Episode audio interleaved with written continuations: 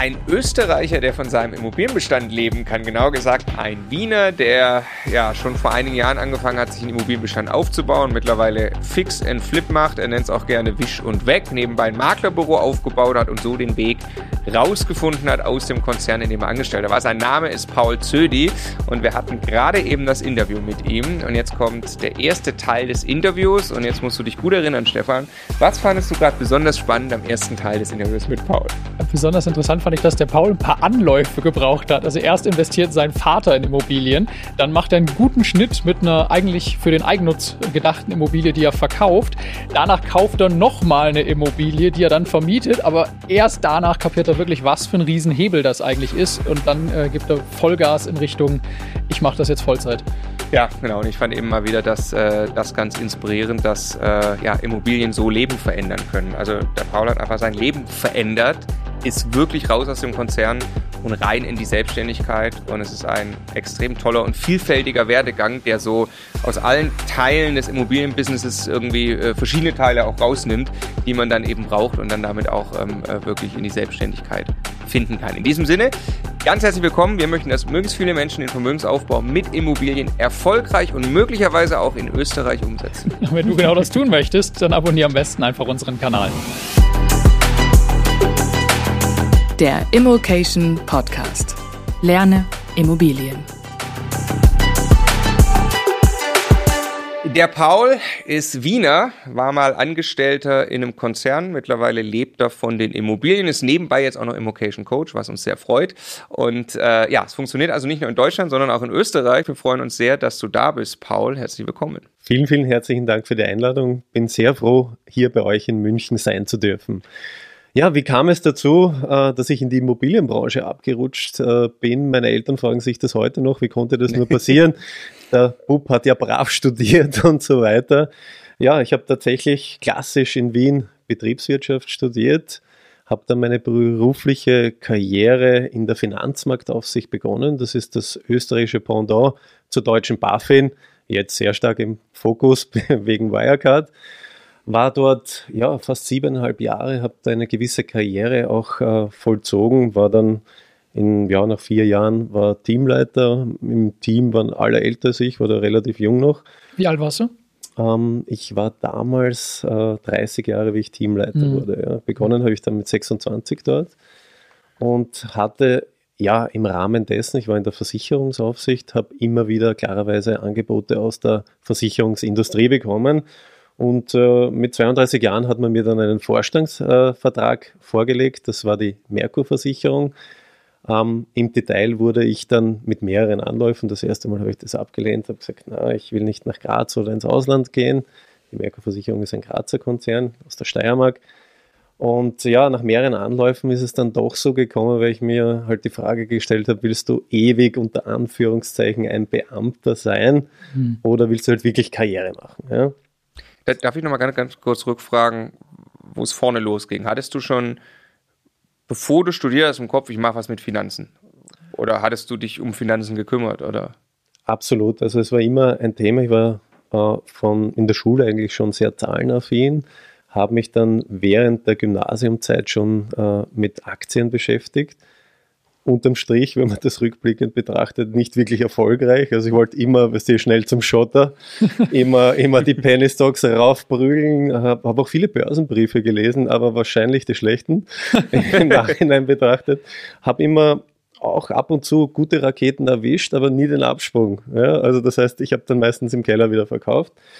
Ähm, habe begonnen, den großen Costolani, also die Börsenbücher zu lesen, die haben mich sehr inspiriert und dann war eigentlich der Weg geebnet, dass ich Betriebswirtschaft studiere. Hast du die, die äh, Aktien mit, also mit wenig Geld wahrscheinlich zu dem Zeitpunkt, oder? Also hast also mit sehr, sehr wenig Geld. Also ich hatte in, während meiner Studienzeit, ich habe eigentlich meine Studienzeit habe ich mit dem Fußballspielen äh, finanziert. Ich war unter Anführungszeichen talentiert. Das höchste, was ich gespielt habe, war Regionalliga. Ich habe dann sehr, sehr lange in der vierten äh, Liga auch gespielt. In Österreich. Und da kann man selbst in Österreich Geld verdienen. Vielleicht eine lustige Anekdote. Ich habe dann, wie ich mein Studium schon abgeschlossen hatte, ich habe noch das Magisterstudium, heute gibt es ja nur mehr den Master, habe ich in meinem ersten Berufsjahr 1400 netto verdient und mit dem Fußball habe ich damals noch 1500 netto verdient. Ach, aber echt? Das ist ja schon Geld. Also. Ja, es war schon Geld und äh, ich habe mir auch damals schon, und das war auch, deswegen glaube ich, bin ich auch heute hier, ich habe damals schon sehr, sehr viel gespart. Also ich habe damals schon wirklich die Idee gehabt, ich habe auch Bodo Schäfer beispielsweise gelesen und haben wir damals schon äh, begonnen, 500 Euro wegzulegen das habe ich dann optimiert noch gemacht. Ich kann mich erinnern, wie ich 2006 begonnen habe in der Finanzmarktaufsicht, habe ich mein erstes Gehaltskonto so wirklich. Vorher habe ich ja noch das Studentenkonto gehabt und da habe ich noch 4,2 Prozent aufs Tagesgeld bekommen. Und habe gedacht, wow, wenn das so weitergeht, irgendwann einmal ähm, schaut das ganz gut aus. Bei den Aktien halt weniger gut. Ne? Mhm. Ne? Also interessant, weil also äh, wir beide, Stefan und ich, wir kennen uns ja schon, schon sehr lange, schon seit dem Studium auch. Und wir hatten auch schnell ein äh, zwei- oder sieben Kontenmodell, haben aber fairerweise, wenn man das in der Rückschau betrachtet, das eigentlich nur genutzt, um äh, noch jeden Euro weiter rauszupressen, den wir ausgeben können. So. Die eine Kreditkarte mit ja, dem Dispo genau. vom anderen Konto tilgen. Alle auf Oberkante overloaded. Das war wirklich Jonglieren. Ey. Hast du, äh, also bist du, bist du ein Mensch, kann man so sagen, der, ähm, der einfach von Natur aus ein Gespür hat, nicht zu viel auszugeben, nicht über seinen Verhältnissen zu leben? Absolut. Also ich war immer schon sparsam, bin auch so erzogen worden. Also komme aus einer Familie, wo mein Vater äh, ungarische Wurzeln hat, nach Österreich gekommen ist als kleines Kind, sich alles selber erarbeitet hat, Sprache gelernt etc. Also wirklich von null ähm, rauf. Und meine Mutter Lehrerin, das heißt auch relativ streng erzogen worden. Mhm und ähm, wie gesagt, ich habe nie äh, irgendwas wissen müssen. Also ich bin in sehr, sehr guten äh, Verhältnissen, aber auch immer sehr, sehr sparsam. Das war halt die Generation noch, wie ihr sie wahrscheinlich auch aus eurem familiären Umfeld kennt. Alles vom Mund absparen, für die Kinder, für die Zukunft. Also kaum bis gar keine Urlaube und so weiter. Ja. Und das hat mich schon in gewisser Art geprägt wiederum aber auch dahingehend geprägt, dass ich überhaupt keine Ahnung hatte, wie Geld funktioniert, wie Geld arbeitet, wie man sinnvoll investiert. Meine Eltern hatten genau äh, Sparbuch, Bausparer. Jedoch mein Vater hat dann begonnen, und das war auch so ein bisschen die Inspiration, in Budapest Wohnungen zu kaufen. Eben, aus äh, Österreich heraus? aus Österreich heraus. Er hat äh, äh, quasi in, in, in Ungarn auch gearbeitet noch mhm. für einen größeren deutschen Konzern, der in Darmstadt äh, ansässig ist und war da für die Region eben Ungarn, Österreich und so weiter zuständig. Ja. Und dahingehend hat er auch eben damals im, im Rahmen einer Erbschaft, hat er dort ein Geschäftslokal bekommen, eine Wohnung und hat dann eigentlich sukzessive dort das ausgebaut, aber auch ohne in irgendeine Idee von Leverage, das optimiert zu gestalten. Mein Vater geht heute, also wirklich fährt heute, das ist man mag es kaum glauben, einmal monatlich runter und geht die Miete kassieren. Er fährt hin. Weil er dem System nicht vertraut hat. er hat die damals bar bezahlt oder hat die, hat die schon finanziert dann? Oder? Äh, komplett äh, unfinanziert. Ähm, mhm. Man muss aber auch sagen, fairerweise, das waren Zeiten noch. Ähm, Aufpreisniveau. Genau, wo, wo Ungarn noch nicht einmal Mitglied der EU war. Mhm. Also er hat da wirklich ähm, antizipiert, hat sehr, sehr günstig. Also das kann man sich heute gar nicht mehr vorstellen. Wirklich um wenige tausend Euro Geschäftslokale und Wohnungen äh, kaufen können. Ähm, das ist dann rasant mit dem EU-Beitritt äh, raufgegangen, dann ist die Krise gekommen, dann noch rasanter wieder runter und Stand heute hat sich das wieder auf sehr hohem Niveau äh, stabilisiert. Ja. Mhm. Jetzt ist aber auch gerade wieder, jetzt bricht es runter und wenn man da auch die Referenzen zieht, in Budapest ist es ein bisschen anders, aber man sieht halt, der ungarische oder überhaupt der osteuropäische Markt das ist ein Eigennutzermarkt. Da wohnen mhm. die Leute mhm. 80, 90 Prozent im Eigenheim und nicht so wie in Deutschland und in Österreich oder der Schweiz zur Miete, wo das Verhältnis ca. 50-50 ist. Ja. Ja. Und ja, das war trotzdem sehr, sehr interessant, äh, aber er hatte von diesem ganzen Spiel, so wie es wir spielen, null Ahnung. Ja. aber den, damit Inspiration und Grundstein wahrscheinlich gelegt für dich. Ähm, Jetzt hast du gerade gesagt, äh, anfangs mit, mit ungefähr 32 hast du ein sehr gutes Angebot als. Angestellter, also Vorstand einer Versicherung mit 32 hört sich total krass an. Ist das so krass gewesen, wie es sich anhört? Also naja, ganz so krass was nicht. ähm, ich war, also bin Vorstand geworden mit 32 Jahren, ja, das ist richtig allerdings nicht der Merkur Versicherung AG, sondern einer Tochtergesellschaft, der Merkur International Holding. Das ist eine strategische Management Holding, die allerdings die Tochtergesellschaften, äh, die operativen Tochtergesellschaften im äh, Bereich des Balkans äh, hält oder gehalten hat. Ja. Auch heute noch hält teilweise, einige wurden mittlerweile verkauft. Da spreche ich von äh, Serbien, da spreche ich von Kroatien, Slowenien und so weiter. Ja. Und ähm, ja, immerhin hat mich ja diese Tätigkeit kn knappe zwei Jahre in eine Richtung gebracht, wo ich auf der menschlichen Ebene sehr, sehr viel lernen konnte. Also ich habe sehr, sehr viel gesehen, sehr, sehr viel kennengelernt. Also meine erste Aufgabe war mal äh, Cost-Cutting in Kroatien, sprich Personalkosten 10% runter. Ich bin dort runtergefahren, der serbokroatischen äh, Sprache in dem Sinn nicht mächtig. Mir gegenüber gesessen noch die alten kommunistischen ähm, Bonsen und das war klarerweise mal äh, nicht so einfach, weil die wollten am Anfang mit mir gar nicht sprechen. Ja. Ja. Und ich habe es dann aber geschafft und ich glaube, das ist auch heute noch einer der wichtigsten Elemente, ähm, vor allem im Bereich Immobilie, wo man es mit Menschen auf allen Ebenen zu tun hat, in jedem Prozessschritt. Ich habe wirklich versucht, über Empathie, soziale Intelligenz, auch Reziprozitätsprinzip, ich bin ein großer Fan von solchen Dingen, wo ich denke, wenn man schnell eine Ebene findet, wo man mit den Menschen auf Augenhöhe gemeinsam in eine Richtung arbeitet, dass man erfolgreich sein kann. Und das ist meiner Meinung nach auch im Rahmen der Akquise eine der unerlässlichsten Komponenten, abgesehen von dem ganzen Kaufpreis, Theater, Software, Analyse und so weiter, was klarerweise auch seine Berechtigung hat. Aber am Ende des Tages der wichtigste Part in dem ganzen Spiel, in, jeder, in, in jedem Industriezweig, aber vor allem auch im Immobilienbereich, wo der Mensch so eine wichtige Rolle noch heute spielt. Es wird ja eh alles Step by Step, Stichwort Finanzierung, wegdigitalisiert. Ja. Du rutscht ja irgendwann um einen Algorithmus rein ja, und fallst links oder rechts raus. Und da glaube ich, dass es Stand heute enorm wichtig ist, dass man eben, und die, die sind wirklich erfolgreich, die das können, soziale Intelligenz, Empathie und so weiter. Ja. Teile ich, teile ich 100% den Punkt. Und das war in meiner Vorstellung sogar, als wir angefangen haben mit Immocation, ähm, also da hatten wir schon in Immobilien investiert, haben dann ja sehr überlegt, was müssen Leute lernen.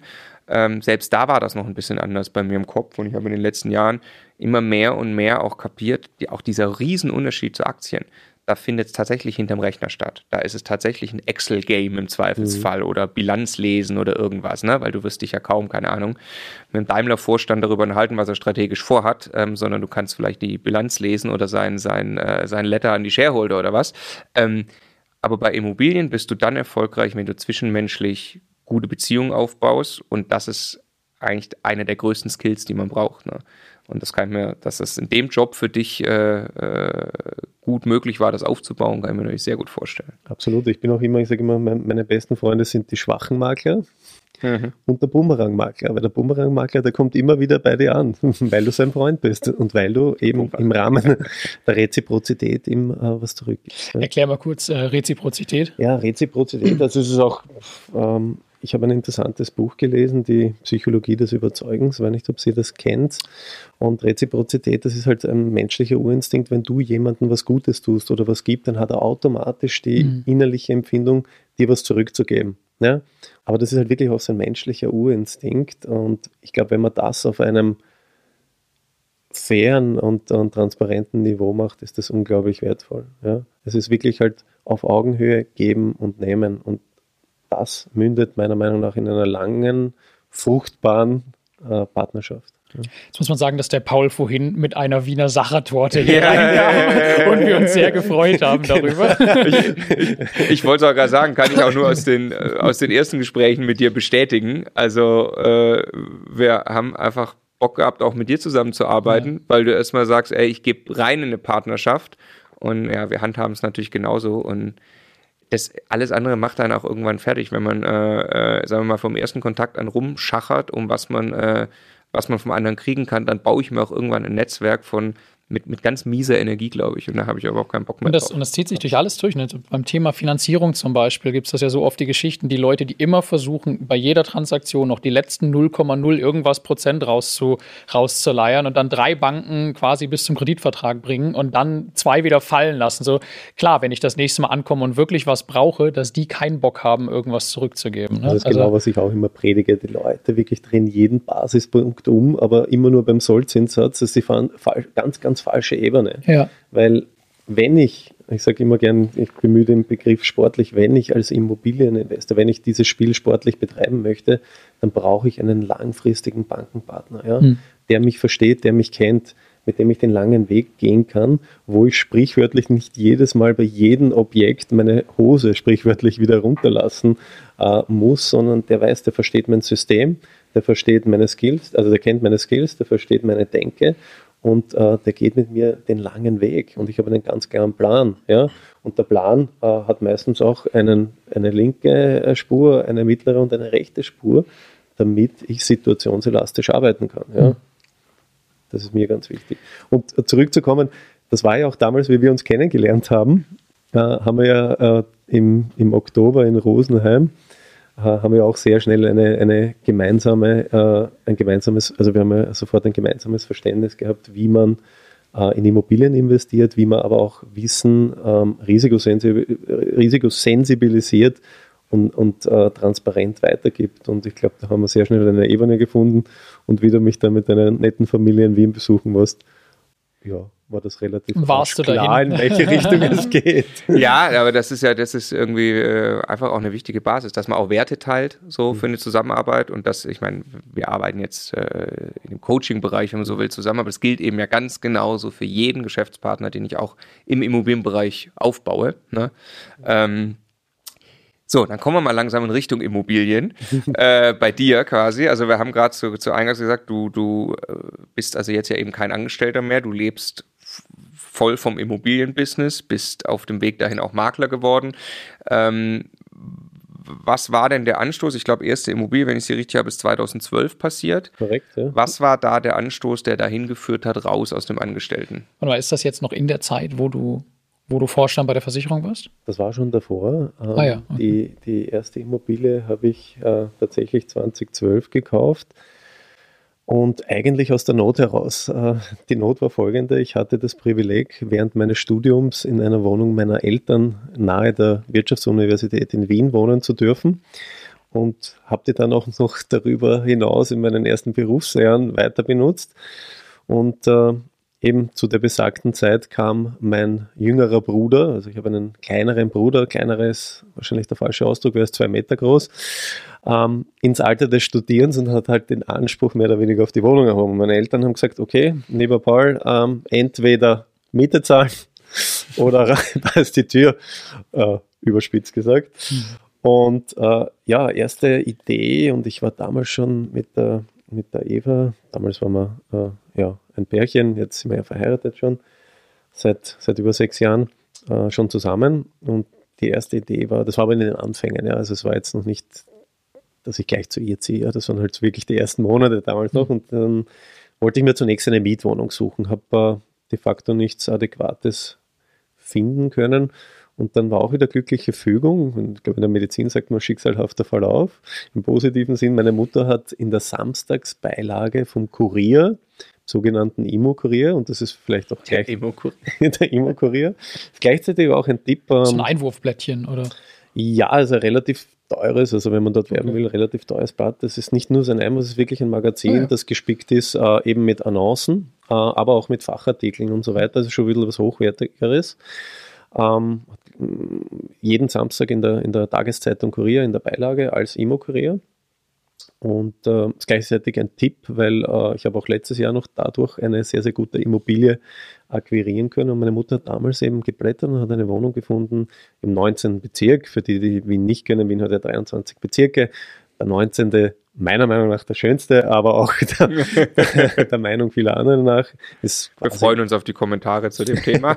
ja, man sagt ja auch in Wien, also klarerweise City Center, äh, alles innerhalb des Rings ist sehr, sehr gut. Und die Nobelbezirke im, im Außenbereich ist der 13. Hitzing im Volksmund auch Beverly Hitzing genannt oder eben der 19. Döbling und auch 18. Währing in, in gewissen Bereichen sind, sind sehr gute Bezirke, wobei kurzer Sidestep, ich sage immer, wichtig in Wien ist die Mikrolage, nicht der Bezirk. Ja. Und ähm, habe dort meine Mutter in eine Wohnung gefunden, haben wir angerufen, äh, komplett Kernsanierungsfall und äh, war so ein alter niederösterreichischer Makler, mit dem wir uns äh, sehr schnell, sehr gut verstanden haben. Ja, long story short, ich habe die Wohnung äh, erworben mit der Idee, die komplett neu herzurichten, also wirklich da war Elektrik komplett zu machen, ähm, Umstieg auf Gas, Kombitherme, also wirklich Heizung, Wasser, alles neu. Ich glaube, bis auf Fenster wurde wirklich alles komplett erneuert, also wirklich alles kernsaniert.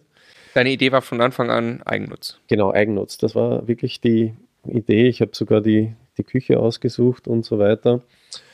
Und ja, ähm, ich habe eigentlich die drei entscheidenden Erfolgsfaktoren oder Faktoren waren erstens einmal, ich habe damals schon mit Co-Investoren gearbeitet das waren halt Mama und Papa. Also ich hatte, ja, die haben mir ein gewisses Kapital bereitgestellt. Ähm, ich habe gleichzeitig sehr viel falsch gemacht. Ich habe es zwar auf der Uni gelernt, Leverage-Effekt, aber ich habe in der Praxis keine Ahnung, wie ich das wirklich anwende. Aber das, das ging uns ja genauso. Für uns Mega. war das Leverage-Effekt rauf und runter gerechnet im Studium. Ja. Und was waren wir überrascht, was das bei Immobilien ausmacht. Also auch so dieser, bescheuert, dass auch, man das nicht checkt. Also einmal Leverage, aber auch dieses, du brauchst dieses ganze Geld ja nicht. Also du, du kannst Immobilien für ein paar hunderttausend Euro kaufen, du musst die nicht haben. Das ist Absolut. Und das war mir auch nie bewusst. Und ich habe ich hab auch immer Rendite verglichen. Ich habe ja, gesagt, ja. also wir hatten ja, wir haben ja auch mit Aktien ganz viel rauf und runter gespielt und so. Und wir hatten beide im Kopf, Immobilien, 5% Rendite, mit dem DAX mache ich ja 8 locker. So ist ja viel, viel schlechter, ne? Genau. Aber dass dazwischen der Hebel liegt. Genau, das ist auch der große Unterschied. Ich bringe da auch immer so ein plakatives Beispiel, äh, wie man das wirklich deutlich äh, darstellen kann. Ähm, ja, äh, zurückzukommen, also ich habe halt wirklich mit Co-Investoren, also war du, du, ganz klar, du wolltest mhm. die kaufen, um da selber einzuziehen, genau. weil dein Bruder die andere Wohnung bekommen genau. sollte, also für Eigennutz, ne? Genau. Okay. Ähm, ein Leverage-Effekt ist in der Hinsicht natürlich äh, falsch dargestellt, aber was ich eigentlich falsch gemacht habe, deswegen wollte ich dahin gehen, also in dem Bereich überleiten, ich hatte von Finanzierung keine Ahnung, ja, schlichtweg. Und äh, meine Eltern haben gesagt, na, du hast ja einen Bausparer, also ich habe einen Bausparer auch gehabt, einen Bausparvertrag, dann nimm doch ein Bauspardarlehen auf. Ne? Das heißt, mein erster Immobilienkredit war de facto äh, ein Bauspardarlehen mit einem Zinsovercap mit 6% und damals, ich habe jetzt nochmal nachgeschaut, waren das 3,75 äh, Prozent Zinsen. Ja. Mhm. Ähm, ja, was ich aber gut gemacht habe, ich habe gleichzeitig eben dadurch aus meiner Historie heraus, dass ich eigentlich relativ sparsam immer gelebt habe. Ähm, ähm, ja, eine, meine Saving Rate, ich habe auch jedes Monat 500 Euro weggespart, hatte ich Eigenkapital. Ja.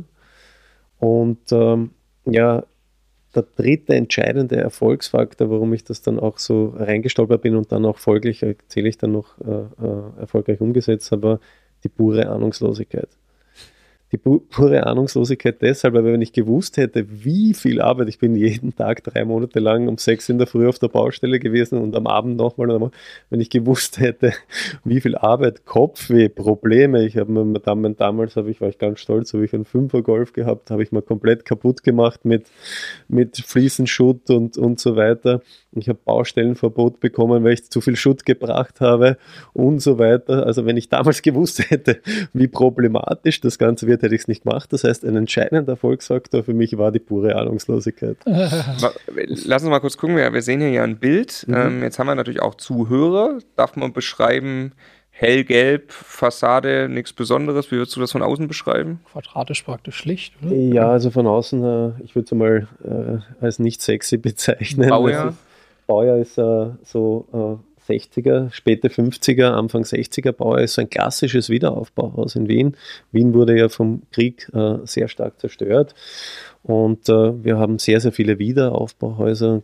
Gibt auch immer klassisch äh, ein sogenanntes Wiederaufbauschild, das ist meistens so dunkelgrau, rostig ähm, auf den Häusern, wo steht, wurde mit Fördermitteln der Stadt Wien in den Jahren so und so vom Krieg zerstört und in den Jahren so und so unter den Anspruch, ja, Name folgender Fördermittel wieder aufgebaut. Das ist nämlich deswegen entscheidend, ähm, wird wahrscheinlich jetzt zu tief äh, gehen, aber welche Mietzinsbildung in Österreich zur Anwendung kommt. Mhm. Die Weil, haben oft Mietpreisbindung dann, oder? Ah, genau. Also in der Regel kann man vorweg nicht sagen, äh, welcher äh, Mietzins zur Anwendung kommt. Wir sprechen in Österreich vom klassischen Richtwertzins, vom angemessenen Mietzins und vom freien Mietzins. Das heißt, per se einmal von der Optik her kann ich nur mal sagen, es könnten faktisch alle drei Mietzinse zur Anwendung kommen. Der Richtwertzins klar geregelt, ja, der angemessene nicht so klar geregelt, der freie entspricht der freien Marktwirtschaft. Also es ist wichtig für jeden, glaube ich, der in Wien investieren will, erstmal zu, zu verstehen, man kann das dem Objekt nicht ansehen. Das, sowas gibt es ja durchaus in Deutschland auch. Das, äh, wir waren zum Beispiel an einem Objekt in München dran, wo man dann gemerkt hat, da gilt dann ähm, die Erhaltungssatzung der Stadt und wenn man das mhm. kaufen würde, um das Vorkaufrecht auszuschließen, verpflichtet man sich auf gewisse maximale Miethöhen. Sowas sieht man tatsächlich von außen nicht, aber wir gehen ja schon in Deutschland in aller Regel so vor, dass wir sagen, da ist eine Immobilie, jetzt gucke ich mal, was ist die normale am Markt erzielbare Miete. Sagst du jetzt in Wien, Vorsicht, kann sein, du darfst die überhaupt nicht nehmen. Ja, es ist noch, noch schwieriger, noch diffiziler in der Tiefe. Also man kann klassisch wird einmal in Österreich zwischen Altbau und Neubau. Das ist so mal mhm. diese Gretchenfrage, ist es Altbau oder ist es Neubau? Weil wenn Altbau unterliegt dem sogenannten Richtwertzins, der liegt in Wien aktuell Stand heute bei 5,81 Euro, muss man sich einmal vorstellen. Das ist einfach eine Zahl pro Quadratmeter festgeschrieben. Genau, die ist festgeschrieben, die wird alle zwei Jahre zum 1. April, es ist kein Aprilscherz, es ist wirklich der 1. April, wird die angepasst. Es ist interessanterweise nicht bundesweit geregelt, sondern äh, jedes Bundesland, wir haben ja neun Bundesländer in Österreich, hat seinen eigenen Richtwertzins. Und der ist nur im Burgenland, im kleinsten Burgenland niedriger, dann kommt schon Wien mit 5,81 Euro. Sag mal ganz kurz nur Kaufpreis pro Quadratmeter in Wien. Also der Kaufpreis, ganz grob. Der Kaufpreis pro Quadratmeter in Wien liegt im Durchschnitt äh, mittlerweile bei 4.400 Euro. Ja. Da sind 5,81 Euro kalt. Da kannst du komplett nicht, knicken. Nicht besonders genau. viel Geld. Ja. Deswegen ist es umso mehr wichtig ähm, für jeden Österreicher, aber auch Deu äh, Deutschen oder Schweizer, die in Österreich investieren wollen, wo und in was investiere ich. Ja und äh, welcher Mietzins kommt zur Anwendung. Also das ist wirklich äh, essentiell, dass man weiß, und genau bei solchen Häusern ist es halt dann die Schwierigkeit in weiterer Folge. Das Tafel ist für mich ein Indiz, aber aufgrund dieses Tafels, ja, sagt man in Tafel, ähm, kann ich noch nicht klar sagen, welche Mietzins, äh, äh, welcher Mietzins zur Anwendung kommt. Und was ich jetzt nicht erläutert habe, ist nicht nur der Mietzins, weil in erster Welle muss einmal eruiert werden, welche Anwendung des Mietrechtsgesetzes greift. Ja? Das heißt, greift die Vollanwendung, die Teilanwendung oder sogar die Ausnahme und basierend auf dem in weiterer Folge, welcher Mietzins kommt zur Anwendung. Das ist sehr, sehr komplex. Das erkläre ich äh, wahrscheinlich in einer weiteren äh, Folge auch im Detail. Wir machen mal ein QA-Video noch dazu, genau. wo wir ganz speziell auf, auf Wien die Besonderheiten eingehen. Ne? Also nicht nur Wien, ist in Österreich. Äh, Österreich, ja, genau. Aber ähm, kommen wir nochmal zurück auf den, du hattest ja wirklich Eigennutz vor. Mhm. Ich wollte nochmal eine Sache nur ähm, äh, nochmal fragen dir war klar, du kaufst es zum Eigennutz, du hattest auch gar nicht nachgedacht über Vermietung. Das heißt, das war für dich alles erstmal irrelevant. Du hast aber von vornherein gesagt, ich will viel Eigenleistung reinstecken, damit ich einfach Geld spare. Mhm. Ne? Also du hättest ja auch vielleicht mit dem Eigner, du hättest einfach die Renovierungssanierung kaufen können irgendwie, äh, warst aber wirklich selber auf der Baustelle. Und wir, genau. se sehen mal das Ergebnis. Ähm, jetzt muss man wieder beschreiben für die Leute, die zuhören. Also wir sehen eine sehr schöne Küche, wie ich finde mit äh, schwarzen großen Fliesen, sehr modern. Die hast du quasi fast in Eigenleistung dann eingebaut? Äh, ja, sehr viel Eigenleistung. Ähm, äh, aber die Küche habe ich nicht selbst okay. eingebaut. habe ich selbst ausgesucht allerdings und selbst bezahlt. Ähm, ja, vielleicht ganz kurz zu der Wohnung, die, die ZDFs, die, die Zahlen, Daten, Fakten. Also ich habe sie damals tatsächlich, habe ich mich für den Kauf und nicht für die Miete entschieden, weil sie sehr günstig war in Relation. Ja.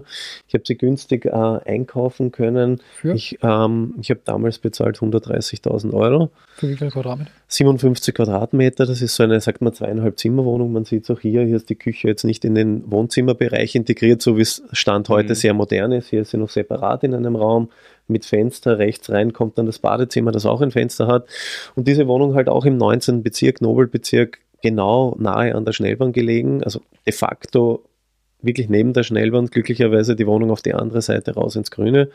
Also dementsprechend auch äh, sehr ruhig und, und, und nett.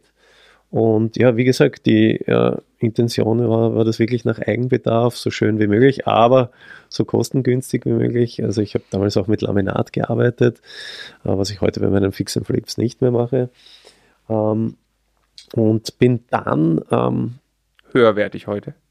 Ja, wenn ich Fix und Flip mache, mache ich höherwertig. Äh, ganz klar, weil meine Zielgruppe bei Fix und Flip nicht der Investor, der Kapitalanleger ist, sondern der Eigennutzer. Am besten der Eigennutzer mit genau. viel Geld. Und beim Fix und Flip bin ich auch, habe ich meine, meine Strategie ganz klar definiert, welche Bezirke, welche Wohnungsgrößen und wer ist meine Zielgruppe. Ja? Also da gehe ich wirklich nach einem systematisierten Schema vor, das ganz gut funktioniert. Ja? Wie, wie, viel Geld hast du jetzt reingesteckt?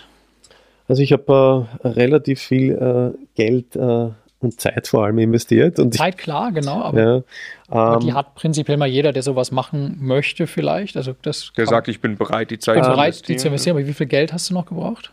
Also ich habe, ähm, ich weiß jetzt rückwirkend nicht mehr genau, ähm, ich habe sehr viel in, in, mit, mit Unterstützung meines Vaters, mit Unterstützung von meinem Fußballkollegen klarerweise noch gemacht und wirklich, es war wirklich faktisch jeden Tag auf der Baustelle unter Anführungszeichen. Ähm, ich habe äh, summa summarum äh, 25 30.000 Euro äh, reingesteckt. Ja. Mhm. Okay. Plus die ganze Zeit. Genau, plus die ganze Zeit. Also es war über den Winter. Ähm, drei Monate hat das ganze Spektakel gedauert. Ich kann mich noch erinnern, wie wieder eine ähm, Arbeiter mich einmal in, bei minus 10 Grad eineinhalb Stunden vor der Tür hat warten lassen. Dann, wie er gekommen ist, habe ich ihn gefragt, naja, wo, wo er war. Sagt er, er hat sich um eine Stunde geirrt. Habe ich gesagt, naja, Sie sind ja eineinhalb Stunden zu spät. Hat er gesagt, na, eine halbe Stunde komme ich immer zu spät. ja, also so halt auch äh, so ein paar Anekdoten aus dem, dem Ganzen. Ähm, Hast du die noch? Die Arbeiter? Nee, die, die, die Wohnung. ah, nee, die Wohnung nicht, weil, und das ist eben die Story, und das war mein erstes Projekt, meine erste Wohnung war mein erster Fix and Flip. Ja? Ohne es zu wissen wahrscheinlich. Genau, ähm, Resultat aus dem Ganzen, genau, ohne Plan, Intention war selber zu beziehen und das hat sich halt wirklich gezogen wie ein Kaugummi. Ja. Und die Eva hat, meine Frau, hat die Nerven dann weggeschmissen, hat irgendwann gesagt, du willst nicht gleich zu mir ziehen, weil du bist, ich sehe dich am Wochenende nicht, ich sehe dich am Abend nicht. Und jetzt haben wir da wieder getrennte Haushalte. Und ja, am Ende des Tages war ich dann in Dubai, habe äh, kenne dort einen, einen Freund von mir, der hat selber in Österreich bei IBM gearbeitet. Hm ähm, und der hat gesagt, er sucht halt schon, weil klarerweise er verdient dort dementsprechendes Geld und das muss er fürs Alter auch veranlagen. Der war da in der Denke schon um einiges weiter damals als ich sogar. Und der ist dann gekommen, hat sich das angeschaut und long story short, gemündet in meinen ersten Fix and Flip. Ich habe einen Projektgewinn äh, bei knapp 40 Prozent äh, gemacht. Das heißt, du hast 130 plus 25, 30, sag 160 ausgegeben und hast was? Mal 0,4 quasi, das ist ungefähr der Gewinn. Das ist ungefähr der Gewinn, mhm. ja. Das heißt, jetzt, jetzt weiß ich es endlich, die Eva ist der Grund, warum du Fix und Flip machst. Die Schuld, ja. Genau. ja, so kann man sagen, ja. War das, war dir zu dem Zeitpunkt vom, vom Kenntnisstande, wir haben es gerade gesagt, du wolltest nicht, nicht, äh, eigentlich nicht zur Vermietung kaufen, kanntest du so Begriffe wie Buy and Hold, Fix and Flip und was für Modelle, Fix and Flip gab es wahrscheinlich gar nicht als Begriff zu dem Zeitpunkt in Deutschland, aber Du hast einfach eine Immobilie gehandelt aus der Situation heraus, ihr zieht zusammen und hast Geld mitgenommen. Ja, also ich weiß nicht, wie man es damals, also Fix and Flip war überhaupt kein Begriff, nicht, um wie man es genannt hat, damals sanieren und kassieren, ich weiß es nicht. Aber ja, die zweite Idee war dann eigentlich, aufgrund klarerweise, ich habe äh, mein Eigenkapital wieder rausbekommen, ja, habe den Gewinn mitgenommen und dann war die Idee, okay, ja, mit Aktien war ich nicht so erfolgreich. ETFs war damals ja auch kein Thema. Ich, ja. ich möchte, ich möchte mhm. auf, auf einen kleinen Punkt, du hast gesagt, du hast jeden Monat 500 Euro zur Seite gelegt. Du mhm. hast ja wirklich, das machen nicht viele Menschen mhm. konsequent. Mal 12, das sind 6000 Euro im Jahr. Du hast jetzt gerade erklärt, du hast Größenordnung 60.000 Euro Gewinn gemacht innerhalb von drei Monaten. Blut, Schweiß, Tränen, aber drei Monaten äh, neben dem Job. Ne? Das mhm. ist das Ersparte von zehn Jahren in einem Vierteljahr mit einem mhm. Fix- and Flip-Deal. Ich finde das immer so mächtig, was das heißt und was für ein Hebel das ist, einzusteigen in das Immobilienthema. Also jetzt aus Versehen wie du oder halt mit totaler Absicht. Ne? also ich bin stark. aus Versehen reingestolpert und habe es dann aber nicht kapiert. Ja. Ich habe es nämlich nicht kapiert, weil ich habe ja eigentlich wirklich äh, einen äh, guten Schnitt äh, ja. sozusagen gemacht. Nur es war halt wirklich jetzt so der Schmerz da, dass ich sage, okay, ich habe so viel Zeit investiert und äh, bei mir war die berufliche Karriere nach wie vor im Vordergrund. Ja. Und die zweite Idee, und das war dann meine zweite Wohnung, Buy and Hold, damals keine Ahnung, was bei, gehabt, was Buy and Hold ist. Diese hier? War eine Bauträgerwohnung, Aha. aber haben wir vom Bauträger gekauft. Hm. Und da, und jetzt haltet euch fest im Sitz, mit der Eva, mit meiner Frau gesprochen und gesagt, so, jetzt haben wir das und das Kapital, das ist auch sehr sparsam und so weiter und wir haben uns mit 100% Eigenkapital die erste Wohnung gekauft. Also ja? ohne Finanzierung. Ohne Finanzierung. ähm, würde ich klarerweise heute nicht mehr machen. Ich habe die Wohnung soeben wieder vermietet, erstmalig. Ja, und ich könnte mich so ärgern. Also ich ärgere mich jetzt gerade, wenn ich darüber spreche, dass ich damals nicht mit dem Kapital dort vier Wohnungen gekauft habe. Wir sprechen hier von Summen. Ich habe da damals noch für eine 56 Quadratmeter mit Balkon unter 200.000 Euro bezahlt. Ich habe letztes Jahr genau die Neubau. Neubau, ja. Ähm, ich habe letztes Jahr hat jemand genau dieselben, im dritten Stockwerk haben wir die Wohnung, dieselbe Wohnung, einen Stock drüber um 350.000 verkauft. Mhm. Ja. Und das war jetzt 2013 äh, um den Dreh herum. Sieben Jahre.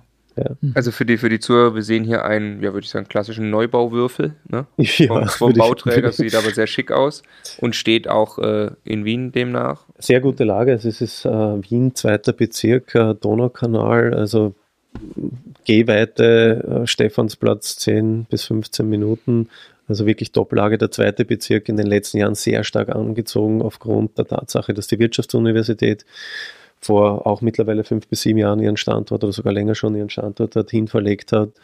Äh, viele, viele ähm, Arbeitgeber dort sich auch platziert haben und ähm, einfach auch die Lage sehr zentral ist. Ja. Also mhm. sehr, sehr, sehr gute Entwicklung der Bezirk, der zweite Wiener Gemeindebezirk Leopoldstadt. Ähm, mittlerweile habe ich auch einige Wohnungen dort folglich gekauft. Äh, ja, gemacht hat. Ja. Hier steht was, äh, was Interessantes, äh, die Idee hinter dem Deal, also in meinen Notizen hier, die Idee hinter dem Deal, wir kaufen das Cash und dann haben wir zwei geile Urlaube im Jahr aus der Miete, die rauskommen. So ist das, das war die Idee. Also ich war wirklich in der Denke noch, heute würden wir sagen, hinterwäldlerisch, die Idee war wirklich, das Geld halt sinnvoll einzusetzen, 100% Eigenkapital und ich habe schön ausgerechnet, ich habe mich dann ein, begonnen einzulesen, informiert, okay, äh, Abschreibung ein Thema und haben mir dann wirklich ausgerechnet, okay, Mieteinnahmen, was sind die Ausgaben, was sind die Durchlaufposten etc. Und am Ende des Tages war dann, da habe ich stolz äh, der Eva präsentiert, habe gesagt, schau her, da können wir zwei, drei, uns bleiben circa nach Steuer, habe ich schon schön ausgerechnet. Wir haben das damals in Rahmen in Österreich heißt das Eigentümerpartnerschaft. Maximal zwei natürliche Personen dürfen eine Immobilie kaufen. Das hat so eine Ähnlichkeit einer GBR, äh, und in Österreich sagt man GSBR-Konstruktion in Österreich. Ähm, und haben gesagt, schau, nach Steuer haben wir, bleiben uns ca. 6000 Euro im Jahr übrig. Und haben gesagt, wow, da können wir zwei, dreimal auf Urlaub fahren. Das hat dann tatsächlich super funktioniert. Ich habe äh, bis vor kurzem, mit 1. August jetzt die, die Wiedervermietung gemacht. Ähm, hat sehr, sehr gut funktioniert, einen tollen Mieter gehabt. Ähm, für mich ist ja immer der beste Mieter, den höre ich und den sehe ich nicht, sondern von dem lese ich einmal im Monat und lesen auf dem Konto, auf dem Konto aus, Kontoeingang am besten. Ja. Genau, und ähm, ja, im Nachhinein ärgere ich mich klarerweise, dass ich damals in der Denke nicht so weit war, weil sonst hätte ich dort wahrscheinlich vier, fünf oder mehr Wohnungen, wahrscheinlich viel, weit mehr Wohnungen. Äh, aber am Ende des Tages äh, sage ich auch, okay, ich habe dadurch heute ein relativ schönes gehatchtes Portfolio, weil ich habe Objekte im Portfolio, die free and clear sind, ja, wo ich wirklich reinen Cashflow habe. Ich bin nicht davor gefeit, jederzeit äh, das Objekt als Sicherheit zu nehmen für etwaige Fix and Flips oder Wisch und Wächst. Ich kann das Objekt nachbeleihen und so weiter. Das heißt, im Nachgang betrachtet, klarerweise hätte ich mehr kaufen können. Auf der anderen Seite, wenn man es positiv drehen möchte und will, ähm, habe ich dadurch auch einen gewissen Hedge, eine gewisse Sicherheit ins Portfolio bekommen und kann alternativ habe ich mir mehrere Türen offen gelassen. Ja. Hm. Das haben wir auch mal überlegt, ne? ob wir bei den vielleicht den, den ersten Wohnungen oder so oder mal einer kleinen Wohnung einfach sagen, die äh, macht man komplett äh, ohne Finanzierung. Mhm. Also äh, gerade weil auch das nicht so gerne finanziert wird, so klein weil, Genau, weil es nicht mhm. gerne finanziert wird. Ne? Und also für jeden nochmal, äh, der da am Anfang ist, dass also der, der Hebel, Leverage, was du die ganze Zeit sagst, sorgt bei der Immobilie dafür, dass die Eigenkapitalrendite um Vielfaches höher ist, mhm. ähm, als wenn ich es komplett Cash kaufe. Also eigentlich eine blöde Idee, das so zu machen. Aber das ist natürlich dann, also gerade wie du es gesagt hast, wenn das als sich, ich meine, du hast 350.000 Euro wahrscheinlich Wert äh, mhm. äh, von der Wohnung, wie du sagst die hast du als Sicherheit, kannst die einsetzen, was dir möglicherweise ein sehr, es ermöglicht, ein sehr viel größeres Rad zu drehen als Immobilienhändler, als Fix and Flipper. Und das am Ende hat natürlich dann schon wieder wahrscheinlich eine sehr gute Rendite. Absolut. Und ähm, es ist auch, man muss eins ehrlich sagen, äh, wenn man nach Österreich geht, ich habe leider Gottes, und jetzt möchte ich ein kleines Steuerthema aufnehmen, wenn das erlaubt ist. Ich kann in Österreich, ich, ich kann in Österreich leider Gottes nicht wie in Deutschland äh, nach zehn Jahren mehr steuerfrei verkaufen. Ja?